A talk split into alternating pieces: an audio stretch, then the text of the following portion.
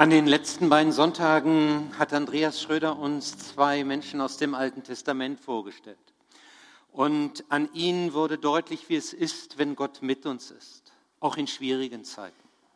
Weißt du, und wenn es ganz hart kommt, dann wünschst du dir Leute an deiner Seite, dann wünschst du dir jemand an deiner Seite, wo du weißt, der steht jetzt zu mir der hilft mir, auch durch schwieriges Fahrwasser durchzukommen.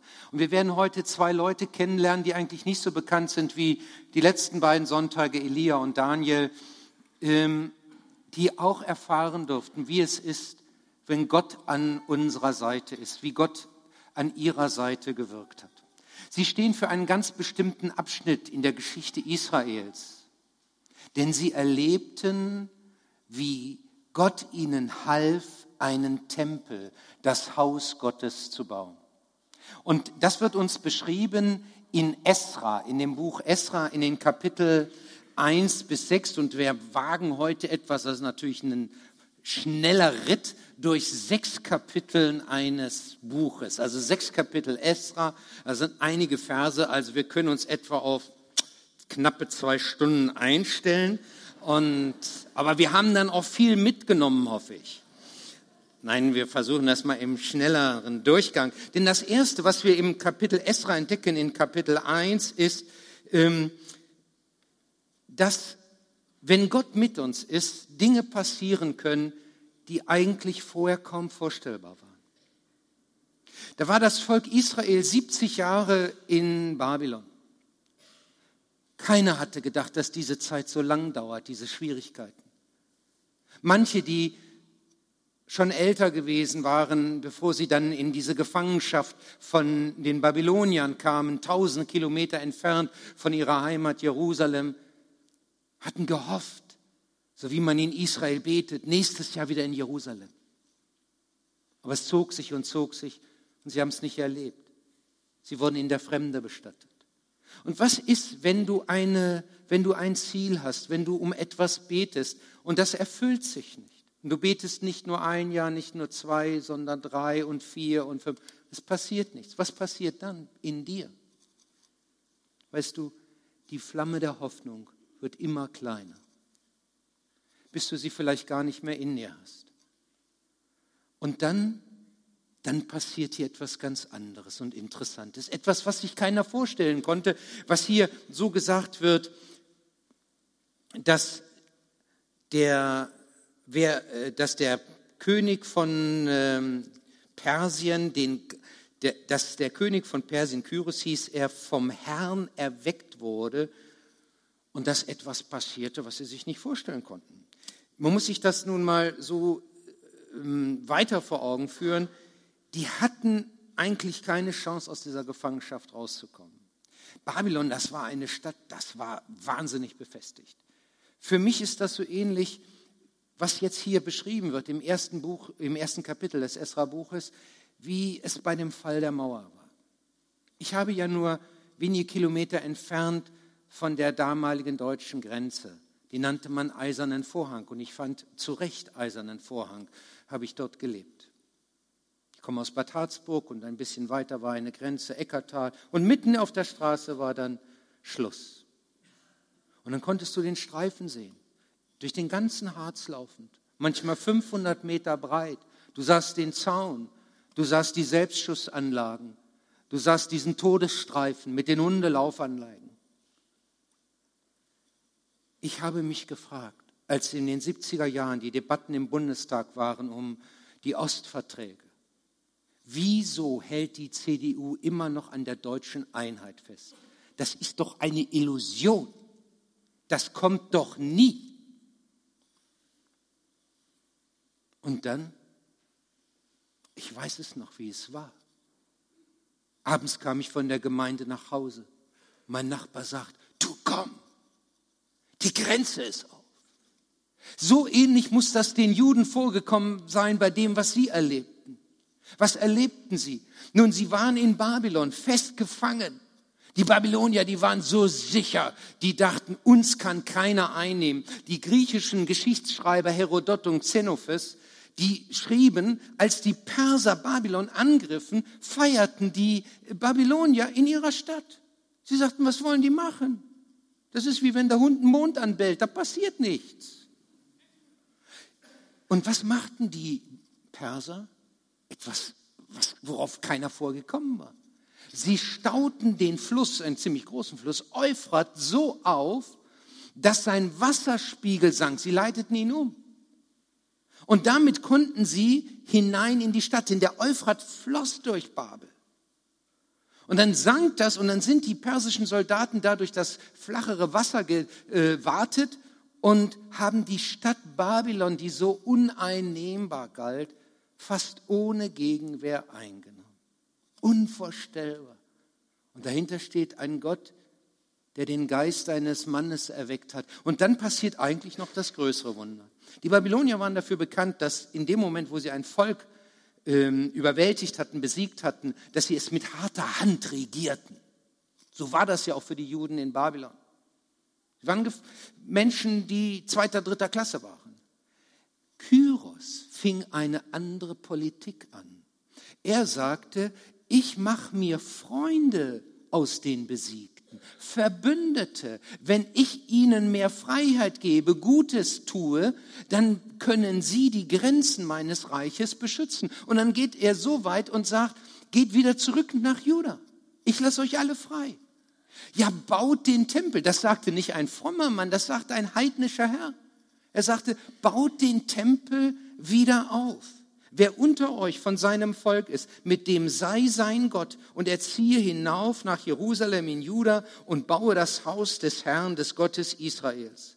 Wir denken manchmal, wenn Gott was macht, dann, dann muss das eigentlich durch uns geschehen. Aber Gott sprengt unsere frommen Denkmuster oft. Er leistet sich hier einen Mann, der eine Heide war. Und der wurde zum entscheidenden Schlüssel für das, was dann passierte. Dass sein Volk wieder freikam. Dass es nicht nur freikam, sondern dass es dann an den Tempel rein, äh, rangehen konnte, dort sich einer neuen Aufgabe widmen konnte. Wer mit Gott lebt, der erfährt, dass Gott vieles im Umfeld tut. Und dann kannst du als Mensch, der Gott vertraut, der Jesus Christus vertraut, manchmal nur Danke sagen. Aber dann kommt ein Punkt, da will er mehr. Da will er uns dabei haben. Denn das ist das Zweite. Wenn Gott mit uns ist, dann ist jeder wichtig. Im zweiten Kapitel, da beginnt das Kapitel so, sie kamen mit Zerubabel, Jeschua, Nehemia und dann gibt es viele weitere Verse und dann gegen Ende heißt es, die ganze Gemeinde zählte 42.360 Personen. Also mit so viel marschierten die dann nach Hause, also nach Jerusalem. Aber dazwischen sind 60 Verse zwischen diesen beiden, was ich eben gelesen habe. Und in diese Verse gehen etwa so. Dies ist die Zahl der Männer des Volkes Israels. Die Söhne Parosch 2172, die Söhne Shephatja 372, die Söhne Arach 775. 60 Verse, nur Namen und Zahlen. Selbst der ernsthafteste Bibelleser überlegt, muss ich die jetzt alle lesen? Warum? Aber mir wurde etwas deutlich, als ich das las, und ich beschäftige mich schon länger mit diesem Buch. Ähm, Gott will eins an diesem zeigen. Jeder ist wichtig. Ist nicht egal, ob das 42.369 oder 370 sind. Nein, er will jeden dabei haben. Für Gott ist jeder Einzelne wichtig. Wenn wir in das Leben Jesu hineinschauen, dann sucht er den Einzelnen. Er sucht uns als Einzelne. Er sieht uns hier nicht als Masse. Und genauso ist es, wenn es darum geht, dass er mit uns etwas machen möchte, uns ein, in, in sein Reich mit hineinnehmen möchte, mit etwas durch uns bauen möchte. Dann ist nicht so Hauptsache, das steht nachher. Nein dann möchte er, dass du, dass du, dass ich, dass wir jeder Einzelne in der Funktion, in der Aufgabe, in der Gabe, die wir haben, dass wir dabei sind. Als meine Mutter starb und wir einen Grabstein ähm, in Auftrag geben mussten, gingen wir hier zum Friedhof. Nebenan ist ein Steinmetz Frese. Und ich wartete kurz, saß dort in seinem Büro und dann schaute ich auf eine Wand und sah eine Zeichnung der Dresdner Frauenkirche. Die war ja im Zweiten Weltkrieg völlig zerstört worden. Und dann wurde sie ja wieder aufgebaut. Und bei dieser Zeichnung fiel mir auf, dass ein Part so besonders gezeichnet war. Der stach heraus. Und ich sprach mit diesem Steinmetz und er sagte, das ist mein Anteil. Das durfte ich machen. Da hat ihn keiner zugezwungen. Da hat ihn keiner gedrängt. Der war stolz darauf, dass er dabei sein konnte. Das war für ihn eine Ehre. Das sieht man auch im Volk Israel. In dem Moment, wo sie auf einmal erfasst wurden, wo sie sich so einbringen konnten, sagten sie, wir freuen uns, dass wir etwas beitragen dürfen. Es kann ja, ähm, gerade wenn es um Arbeit geht, auch im, in Gemeinden so Techniken geben. Nicht? Also nehmen wir an, der Bau beginnt jetzt nächstes Jahr und dann sagen wir, wir brauchen da was und wir brauchen da Leute und wir brauchen da Leute. Und äh, die geübten Gemeindebesucher, die kennen die Verfahren schon und die sagen sich, nicht zu früh melden. Es könnte sein, jemand anders meldet sich, dann brauchst du nicht. Das sind so Techniken. Oder manche sagen, am besten so zurücktreten. Das ist dann wie in der Schule. Ne? Nicht den Lehrer anschauen, sonst fragt er dich vielleicht was. Also, äh, aber da, darum geht es ja gar nicht hier. Wer wirklich verstanden hat, was, wie das ist, wenn Gott sein Reich baut, der sagt, Herr, ich freue mich, wenn ich etwas dazu beitragen darf. Und genau darum ist hier jeder aufgezählt. Und wenn wir dann so etwas machen, dann wird es auch wichtig, mit welcher Haltung wir das Ganze machen. Und das wird in Kapitel 3 beschrieben. Wenn Gott mit uns ist, dann will er uns ausrichten. Und der erste Vers, der da beschrieben ist, er richtet uns in einer zweifachen Weise aus oder hier das Volk Israel in einer zweifachen Weise aus. Der erste Vers beschreibt das so. Da versammelte sich das ganze Volk wie ein Mann in Jerusalem. Nun muss man wissen, es waren nicht alle weggeführt in Babylon. Es gab auch ein paar, die waren, konnten in Israel bleiben. Aber nun kamen die, die waren 70 Jahre weg. Nun, 70 Jahre ist eine lange Zeit. Da entwickelt man sich verschieden. Da kommen neue Generationen. Der Name Serubabel heißt übrigens in Babylon geboren. Also das war ein Mann, der kam gar nicht aus Israel. Die waren sehr unterschiedlich. Und trotzdem heißt es hier, da versammelte sich das ganze Volk wie ein Mann. Das heißt, hier ist eine Einheit entstanden, eine Einheit auf ein Ziel hin. Da soll keiner abseits stehen und sagen, ich bin nur mit halbem Herzen oder äh, gar nicht richtig dabei. Nein, ich, Gott möchte, dass wir in ein, wie uns wie ein Mann versammeln. Wir haben ja morgen dann diese Gemeindeversammlung. Ich bin gespannt, wie meine Predigt wirkt. Ich werde es ja morgen sehen. Ob wir das verstanden haben. Ob es uns ein Anliegen ist, zu sagen, ich will nicht abseits stehen, wenn Gott etwas tut. Und dann geht es weiter. Und das Erste, was sie machen, ist etwas ganz Interessantes. Und es machten sich auf, Jeschua und Serubabel, und bauten den Altar des Gottes Israels, um Brandopfer darauf zu opfern. Bevor sie irgendwelche anderen Steine äh, aufschichteten, um die Mauern zu machen, machten sie als erstes einen Brandopferaltar. Warum? Warum? war Ihnen das so wichtig? Wofür steht denn ein solcher Altar? Nun, dieser Altar war gar nicht direkt im Tempel, der steht, war vor dem Tempel immer aufgebaut. Auf dem Brandopferaltar wurden die Opfer völlig verbrannt. Da gab es nichts, was vorher sonst manchmal was an anderen Opfern war, wo Teile weggenommen wurden. Da wurde alles verbrannt. Und dieser Brandopferaltar steht immer für Hingabe. Ich gebe mich für Gottes Sache, für meinen Herrn, für den, den ich meine Freiheit verdanke, ganz hin. Dafür steht der Brandopferaltar. Und das Erste, was hier Jeschua und Zerubabel, Jeschua heißt übrigens, Gott ist Rettung. Das Erste, was sie machen wollten, ist, Wir wollen uns diesem Herrn, der uns wieder rausgeholt hat, der für uns die Tür geöffnet hat, dass wir rauskommen konnten aus Babylon, diesem Herrn wollen wir eins geben, unser Leben uns selbst. Seht ihr, am Samstag wollen wir zusammen beten hier für den Bau, damit Gott uns hilft. Aber mir ist noch etwas anderes fast wichtiger. Dass uns nämlich wir selbst so hingeben können, dass wir sagen, Herr, hier bin ich. Wenn du mit mir irgendwas anfangen kannst für diesen Bau, für dein Reich, ich möchte einfach nur sagen, hier bin ich. Ich möchte mich dir ganz zur Verfügung stellen. Ich möchte, dass du mein Leben erfüllst. Du willst mit mir sein. Was ist denn noch, was will ich denn noch mehr? Und nun möchte ich das, was ich habe, in aller Begrenztheit, und wir sind ja immer sehr begrenzt und schwach eigentlich, das möchte ich dir zur Verfügung stellen. Und ich bitte dich einfach, mach daraus etwas. So war es hier. Wenn Gott mit uns ist, dann will er uns ausrichten. Es ist das Gleiche, was Paulus in Kolosserbrief schreibt, Kapitel 3, Vers 17. Und alles, was ihr tut, mit Worten oder Werken, das tut in dem Namen des Herrn und dank Gott dem Vater durch ihn. Das ist die Haltung, die, die ich mir so erhoffe für alles, was wir hier tun. Nicht nur für den Bau überhaupt. Das ist ein, ein Ausdruck unserer Hingabe, unseres Dankes ist an unseren Herrn. Denn, und das zeigt das vierte Kapitel, wenn man Gott an seiner Seite hat, dann heißt das nicht nur Sonnenschein und Rückenwind und bergab und alles ist leicht und alles geht glatt, sondern dann können auch Probleme auftauchen. So wie es hier war.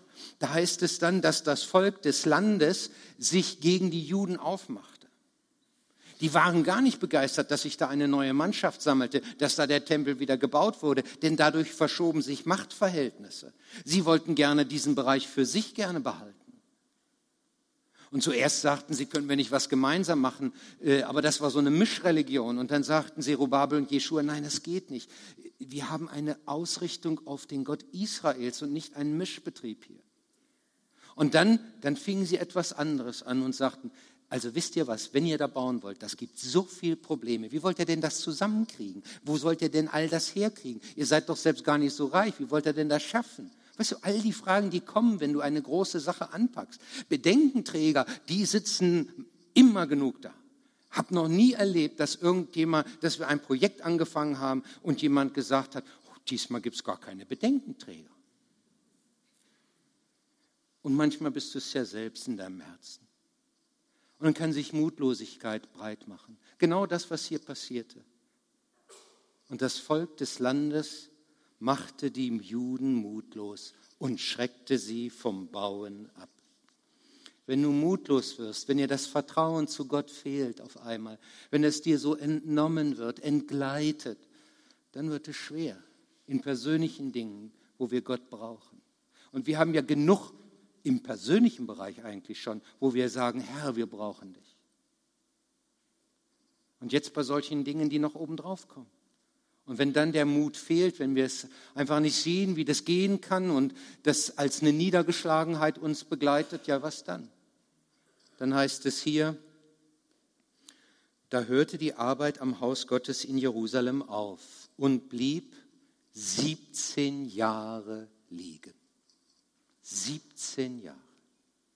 Die waren so entmutigt, dass auch die Leiter keinen Mumm mehr hatten. Jeschua und Zerubabel verloren alles Vertrauen. Die haben so angefangen, vielleicht wie wir oder noch mit mehr Elan.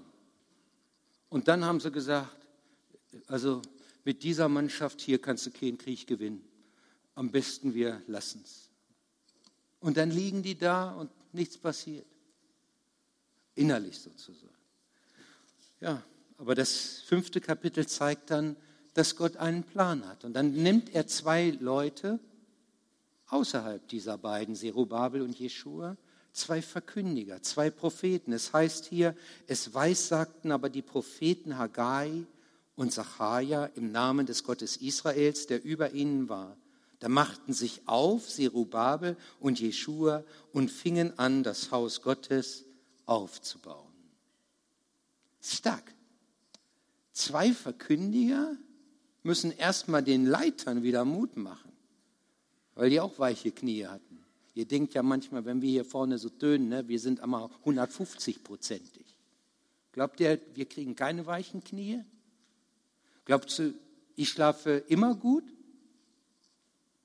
Ich frage mich nie, wie das zustande kommen soll? Nein. Auch ich brauche jemanden, der mir Mut macht. Auch ich brauche einen Gott an meiner Seite, so wie wir ihn alle brauchen. Und wie hier die Verkündigung, das zeigt dieses fünfte Kapitel, das Wort Gottes wieder in Bewegung setzt. Wenn Gott mit uns ist, dann setzt uns sein Wort in Bewegung. Denn dann ist das nicht irgendwie ein Bericht nur, sondern dann spüren wir da den Atem Gottes, den Hauch Gottes, seinen Geist und merken, jawohl, wenn Gott will, dann wird er etwas durchsetzen. Nun, was sagten denn die beiden, Haggai und Zachariah? Jetzt wird es besonders interessant. Jetzt müssen wir nämlich zwei Kapitel Haggai noch betrachten und, 12, und 14 Sacharja. Steht alles im Alten Testament, kannst du nachlesen. Aber ich mache es mal kurz. Was sagten die beiden? Das Erste, was bei Haggai auffällt, ist, dass er sagt, ihr müsst eure Prioritäten neu ausrichten. Was war passiert in diesen 17 Jahren? Nun, im Tempel ging es ja nicht voran, da hatten sie gesagt, da passiert nichts. Und dann haben sie sich aufs Private zurückgezogen. Ist ja so, wenn der Draht zu Gott irgendwie nicht mehr ganz so eng ist, zieht man sich ins Private gern zurück. Und dann kommen andere Prioritäten. Und da redet Gott und sagt durch diesen Prophet Haggai, denkt mal, ob das richtig ist. Ob ihr eigentlich Gott noch in der Nähe so habt, wie ihr ihn mal hattet. Ob ihr noch das Gleiche an Segen erlebt. Ihr habt euch inzwischen auf eure Privathäuser gestürzt. Aber ist es wirklich richtig, dass das Haus Gottes so dasteht, wie es jetzt dasteht? Und da fangen sie an, neu zu überlegen und umzukehren. Und dann, dann kommt aber noch etwas anderes hinzu. Und das betont besonders Sacharja.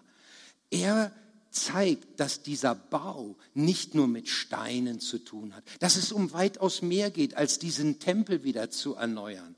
Nein, er zeigt die große Vision, die, die dann dahinter steht, das Reich Gottes, das viel größer ist, das sozusagen hier nur einen Ort hat, so einen kleinen, ich sag mal, so, so wie ein, eine Öffnung, wo der Himmel ein Stück seiner Herrlichkeit zeigen kann. Das wünsche ich mir ja, dass wenn wir hier in der Gemeinde zusammen sind, dass so etwas von Christus, von Gott selbst immer sichtbar wird in der Art, wie wir miteinander umgehen, so wie sich das Ganze hier mit zeigt und macht, wie wir Gemeinschaft haben können, wie wir einander begegnen und wie wir hier ihn anbeten.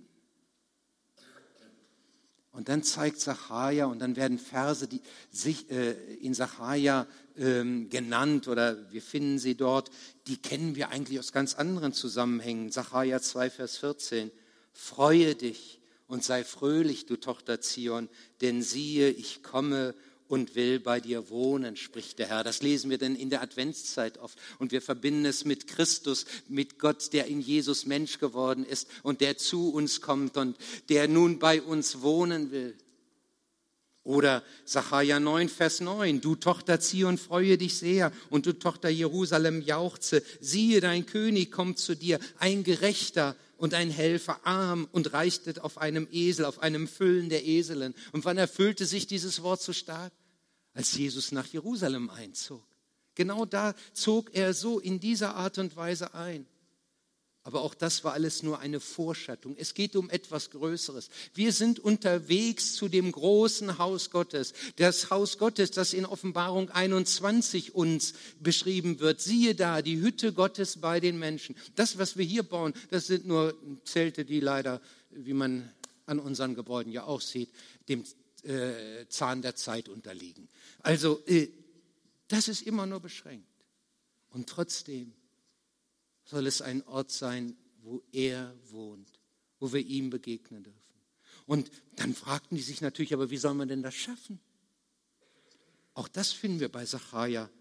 Und da heißt, sagt Sacharja, die Hände Serubabels haben dieses Haus gegründet. Den Grundstein hatte er ja noch gelegt. Seine Hände sollen es auch vollenden, damit ihr erkennt, dass mich der Herr Zebaoth zu euch gesandt hat.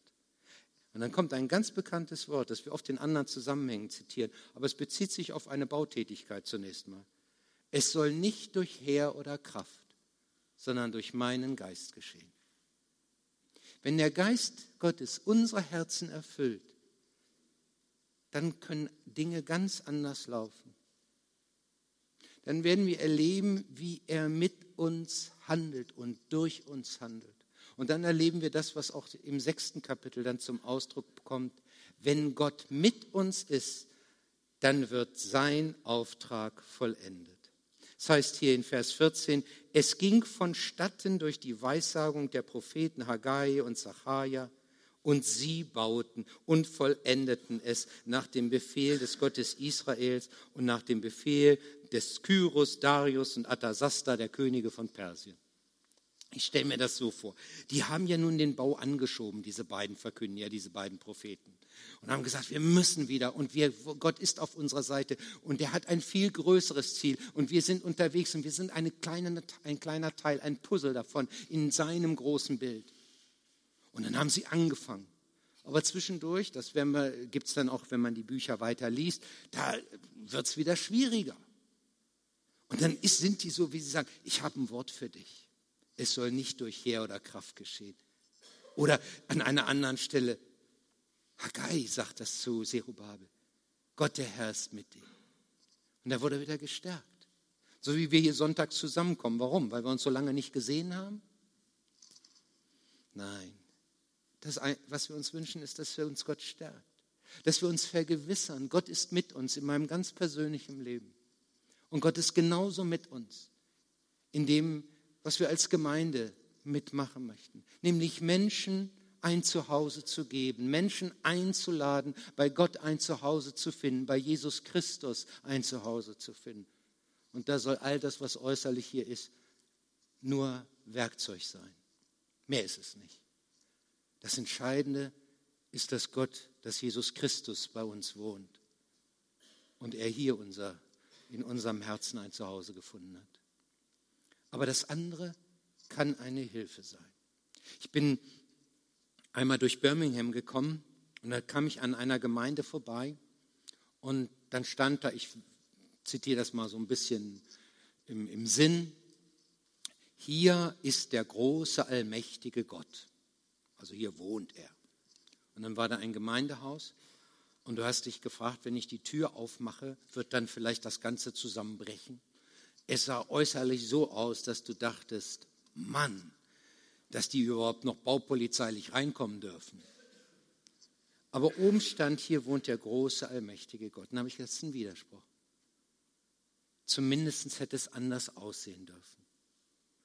Wenn wir hier zusammenkommen, dann soll sich etwas decken von dem, was wir glauben, von dem, was wir wollen und dem, was wir dann selbst hier erleben. Wenn Gott mit uns ist, kann Unvorstellbares geschehen. Dann ist jeder wichtig.